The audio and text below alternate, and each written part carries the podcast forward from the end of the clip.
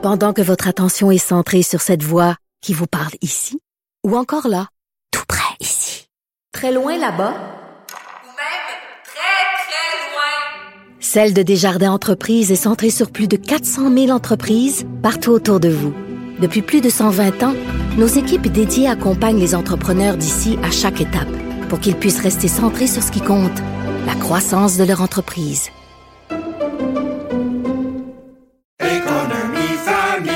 Ici Ricardo. Et Émilie, marchand d'IGA. On a envie de vous inspirer à bien manger. À moins de 5 la portion. Suffit de repérer les produits valeurs sûres et de les cuisiner avec une de nos recettes. Les valeurs sûres, c'est bien pensé, hein? Bien sûr! Détails sur IGA.net. Grand philosophe, poète dans l'âme, la politique pour lui est comme un grand roman d'amour. Vous écoutez Antoine Robitaille, là-haut sur la colline. Il n'y a peut-être pas de tigre sur la côte nord, mais il y a au moins une tigresse, Lorraine Richard, euh, députée péquiste depuis 2003, qui a annoncé ce matin qu'elle ne serait pas candidate en 2022. Elle est au bout du fil. Bonjour. Bonjour. Alors, euh, pourquoi on vous appelle la tigresse déjà? Bon, peut-être parce que je suis très colérique. euh, ça m'arrive de, de- de- de mettre le poing sur la table. À l'Assemblée nationale, c'est vrai que des fois, euh, vous êtes euh, très, euh, très énergique. Oui, mais moi, je suis pas celle, et je serai jamais, j'espère, qui fait semblant. Quand je défends une cause, que je défends quelqu'un, je, le fais avec mes tripes. Puis quand c'est une situation que je la trouve, je la trouve pas correcte, que je la trouve abominable, là, ça, ça vient me chercher. Ça vient me chercher. Puis ça, écoutez, est appelé la tigresse, là, comme on a commencé à me surnommer ainsi, c'est Bernard Drinville. Ah oui, OK. Alors, Bernard Drinville a, a goûté à, à la tigresse à quelques reprises. Sur quel sujet? Oh, sur plusieurs sujets, ça nous arrivait souvent, euh, Bernard et moi, d'avoir des discussions. euh, et euh, à un moment donné, il avait dit ça, il disait, t'es une vraie tigresse. ça, ça a resté un peu. Pourquoi vous vous représentez pas en 2022?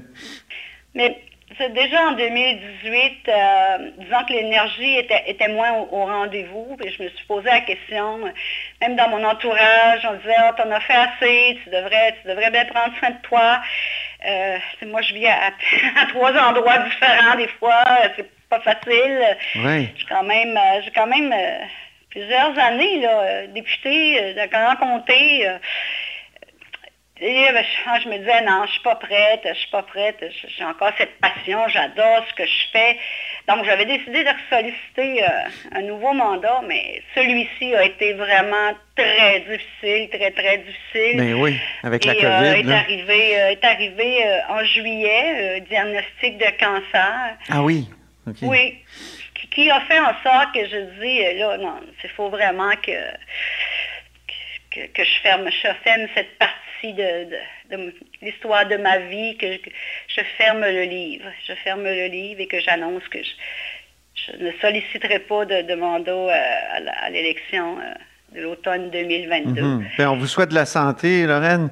Euh, je me demandais, vu qu'on est à l'heure des bilans, mais c'est tout un chapitre, là, c'est presque 20 ans de votre vie, quelle réalisation précise vous rend la plus fière? Mais il y en a, il y en a eu beaucoup, hein. Beaucoup. Euh, et, et- je savais que cette question-là viendrait. Puis des fois, il y en a eu, puis c'est- pour des raisons différentes que j'en suis fière. Tu sais, je veux dire, euh, d'obtenir le quartier général à Abreu-Saint-Pierre, du Québec, et qui implante son quartier général à Abreu-Saint-Pierre euh, suite au projet de la rivière romaine, c'est pour, certaines personnes, ça veut, ça veut dire, ben, ça veut dire quoi, là? Mhm. Euh, mais c'était un dossier extrêmement important. là. C'était un dossier où moi j'ai eu droit à des manifestations de, de gens que je connaissais très très bien, là, euh, qui ont manifesté en 2012 sur un gouvernement du Parti québécois. Puis je leur avais dit, vous allez l'avoir, parce que déjà Pauline Marois, première ministre du Parti québécois, avait dit, Lorraine, euh, si on vient, même dans l'opposition, on m'avait dit, Lorraine, si on vient au pouvoir, oui, tu- on, va, on, on va aller de l'avant avec le quartier général d'Hydro-Québec à André-Saint-Pierre. Qu'il faut savoir que c'était Terry Vandal à l'époque qui était PDG, puis c'était Jean Charest, euh, premier ministre. Et, Ouais. Même, même Clément Gignac, qui m'avait, je, je le souligne en passant, avait, avait aidé, avait plaidé ma cause, avait plaidé la cause des Nord-Côtiers pour l'implantation du quartier général. On ne l'avait pas eu sur les libéraux, de l'avoir obtenu, euh, ça, ça j'en suis fière, mais d'avoir été capable de remplir les promesses que j'avais faites aux citoyens, citoyennes de toute ma région, mais surtout, surtout à une certaine élite euh, libérale euh, de mon coin de pays, où je leur avais dit, je vous promets que je vais obtenir l'agrandissement de Gustave Govreau si le PQ vient au pouvoir. Je vous promets que le centre de détention de cette île, que ça fait des, des décennies que vous attendez, vous allez l'avoir. Je promets qu'avoir une piscine à Havre-Saint-Pierre, ils vont l'avoir. Puis l'agrandissement du théâtre graffiti plan. Donc, les 18 mois là, du Parti québécois, d'avoir emmené 300 millions dans ma région, puis euh, vous le savez, à l'époque, là, euh, on n'avait pas de surplus budgétaire au gouvernement à ce Ouais. moment-là. Mais ça, j'en suis fière. Puis j'en suis fière également parce que euh, j'avais réussi à convaincre, mais c'était pas. ça- J'avais pas, j'avais pas dû plaider longtemps. Il avait compris. Tu sais, quelqu'un comme Stéphane Bédard, là, qui était euh, au Conseil du Trésor, euh, Nicolas Oui. Marceau, euh, qui était aux finances, la première ministre tout d'abord, puis Sylvain Gaudreau, là, je me souviens, avec Sylvain, là, pour le complexe aquatique à André-Saint-Pierre, il disait, oh, Lorraine, les finances Mais- publiques. Puis là, Mhm. je, je, je l'ai donné là, j'étais là, ça, ça- faut, Mais la Côte-Nord, jamais. Fait ouais. ça, je suis fière de ça.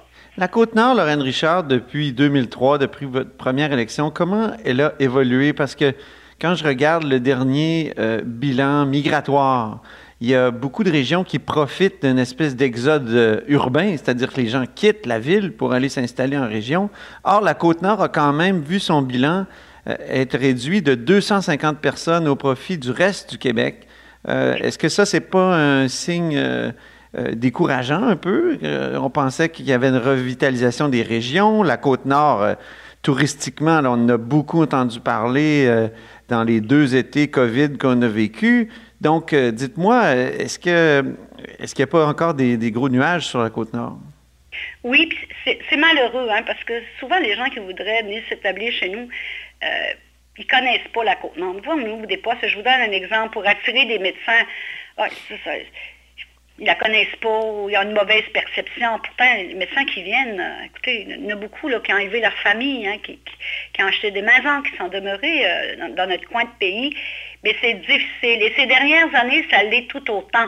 Parce que la Côte-Nord, c'est- c'est une région euh, principalement minière. hein. Oui. Une- on regorge de ressources naturelles, entre autres en forêt, hydroélectricité, mais, mais les minières.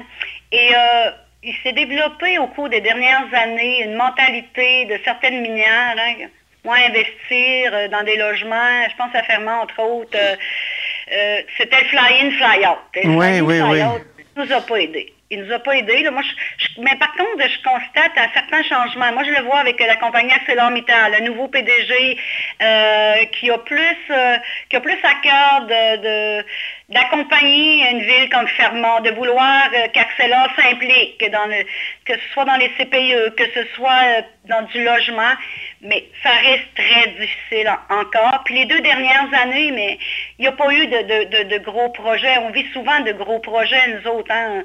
Donc, euh, ça a été, euh, moi je, je disais encore récemment, hein, le premier ministre a dit souvent le Québec est sur pause, tout est sur pause, il n'y a, a pas de nouveau développement. Fait que, euh, oui, les, les- les jeunes quittent hein, pour les études, euh, souvent ne reviennent pas. Et donc, on a aussi des personnes qui prennent leur retraite puis qui vont rejoindre leur enfant, leurs petits-enfants. Donc, ça aussi, ça joue contre nous. Là. Mhm.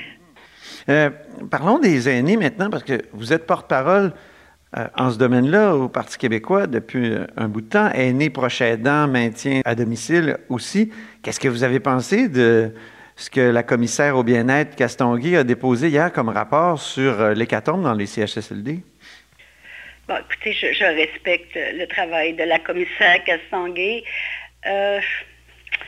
Bon, ce que, ce, que j'en ai conclu, là, moi, pour moi personnellement, de ce que, ce que j'ai entendu, euh, avant un changement. Bon, euh, elle se dit, bon, si on avait eu des meilleurs protocoles, euh, bon, elle pense aussi qu'au niveau de certains CHSLD, de RPA, il devrait, il devrait avoir plus, plus de soins qui soient offerts. Elle dit également, ça, ça j'étais fort content de l'entendre, qu'il faudrait, bon, dé- déployer plus de services pour maintenir les gens à domicile. Au-delà de tout le discours puis du rapport que, que puis avec de bonnes recommandations, puis tout, euh, là, je me suis dit, c'est pas ça, là. Même, même s'ils changeaient, là. Vous savez, des politiques, là, il y en a qui ont été faites, hein. Des rapports de politique tablettés, puis ça donne pas grand-chose, là. Ça donne pas grand-chose quand on les met pas en application. Au-delà de- de- du rapport de la commissaire à la santé au bien-être, Mme Cassanguay, du rapport de la coroner, de la protectrice du citoyen, il reste, il reste. Ça, je l'ai dit ce matin, puis je le redis, qu'une société qui ne s'occupe pas de ses enfants et de ses aînés, elle va nulle part. Il faut que les aînés deviennent la grande priorité, tout gouvernement confondu. Et euh, moi, je veux bien là, que nos experts, puis ils ont le mérite, puis ils sont utiles, qu'on fasse des protocoles. tout. Moi, je, vous savez, euh, je, je suis infirmière auxiliaire de formation. Mhm. J'ai travaillé dans un plus petit centre de santé au Québec, à Saint-Pierre. Ouais. Je peux vous dire que j'y retourne. On est bien soigné.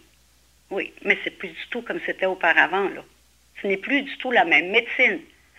Hmm. Euh, dans la formation, dans la formation des, médecins, dans la formation des infirmières et tout ça, on a été beaucoup euh, vers des infirmières bachelières. Et souvent, moi, je les ai vus, là, ces gens-là, ce qu'ils faisaient, ils s'en allaient dans les bureaux, là.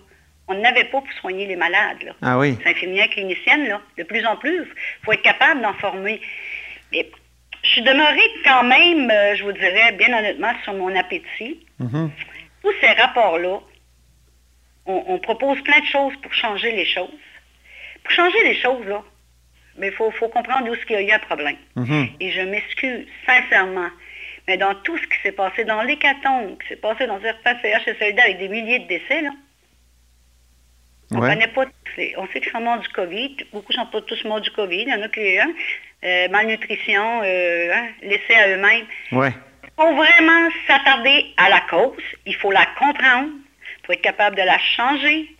Puis il faut aller aussi au fond des choses. Mais est-ce que c'est pas ça que les, toutes les études, euh, les enquêtes qu'on fait vont nous Non. amener à comprendre? Parce que là, on a des propositions de Mme Castonguay, on va voir celle de la coroner euh, qui va nous expliquer ce qui s'est passé.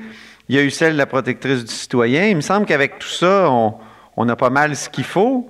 Parce que là, une autre commission d'enquête euh, générale, est-ce que ça va pas, encore une fois, enrichir bien des avocats? Puis euh, les commissions d'enquête, on le sait, c'est plus la même chose maintenant. Et dans les années 70, Clich et compagnie, eux autres pouvaient émettre des blâmes, puis tout ça, là.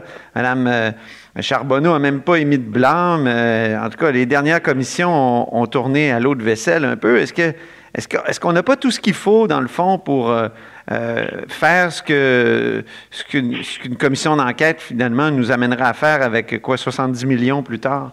Bon, peut-être pas 70 millions plus tard. là. Ça dépend du mandat qu'on y donne. Bien, Charbonneau a coûté 40 millions. Là, j'imagine que le- pour la- les deux ans de COVID, euh, si on enquête sur tout, absolument tout, euh, on finira plus. Ça, je veux, je veux, je veux bien, mais c'est quand même pas, là, c'est quand même pas anodin puis minime ce qui s'est passé au Québec, là. Mhm. Bon. Moi, je veux bien, là, je respecte les, différentes enquêtes. C'est des personnes, que je tiens en haute estime, là, la protectrice du citoyen, j'ai discuté avec elle personnellement. Euh, bon, ils, mettent le doigt sur des faits, sur des choses qu'ils veulent changer, OK?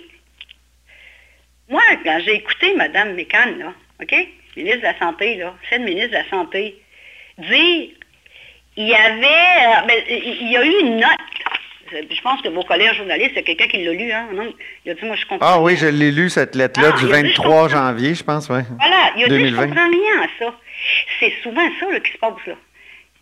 Hein? Hmm. Il y a des protocoles qui doivent être respectés. Ils ne sont pas respectés. Des fois, c'est fait très, très, euh, de, de- de façon très technique, très bureaucratique. Mhm. Dans le sujet qui nous préoccupe, puis qui a interpellé tous les Québécois, c'est qu'est-ce qui s'est passé?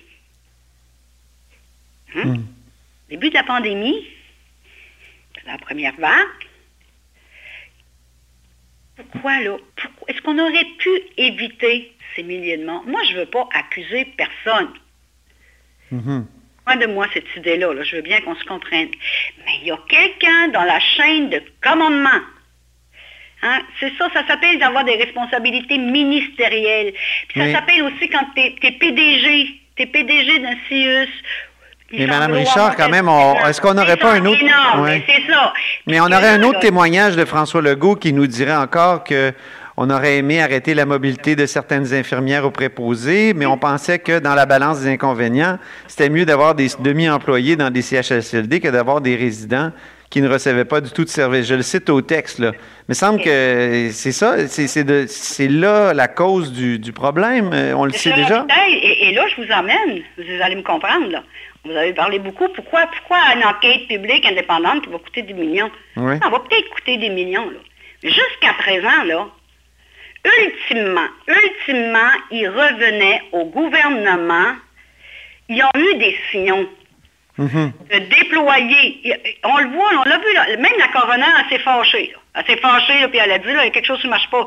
Elle a dit, moi, j'avais avisé. Euh, on, a, on a des personnes là, euh, responsables de, de, de, de CHSLD privés qui ont dit, on a demandé de l'aide. Là, oh, la ministre ne savait pas, là, le PM, il savait. Puis je crois sincèrement, parce que je pense sincèrement que si le premier ministre François Legault avait su réellement ce qui se passait dans les CHSLD, il serait intervenu. Quelqu'un qui n'a pas fait son travail, s'il se reproduit une autre crise de ce genre, hein, parce qu'on ne veut pas que ça se reproduise, Ouais. combien même vous auriez les meilleurs protocoles, les meilleures pratiques, Mhm. ça ne fera pas en sorte que dans une crise, dans une gestion de crise où, on- où on gère là, hein, à vitesse grand V, là, que Ouais. ça ne se reproduira pas. Parce que souvent, c'est rendu très, très... c'est- des- la santé, là, c'est un très, très gros ministère. Hein? Mhm. Je m'excuse, là. Il, il est rendu, là, très, très gros. Hein?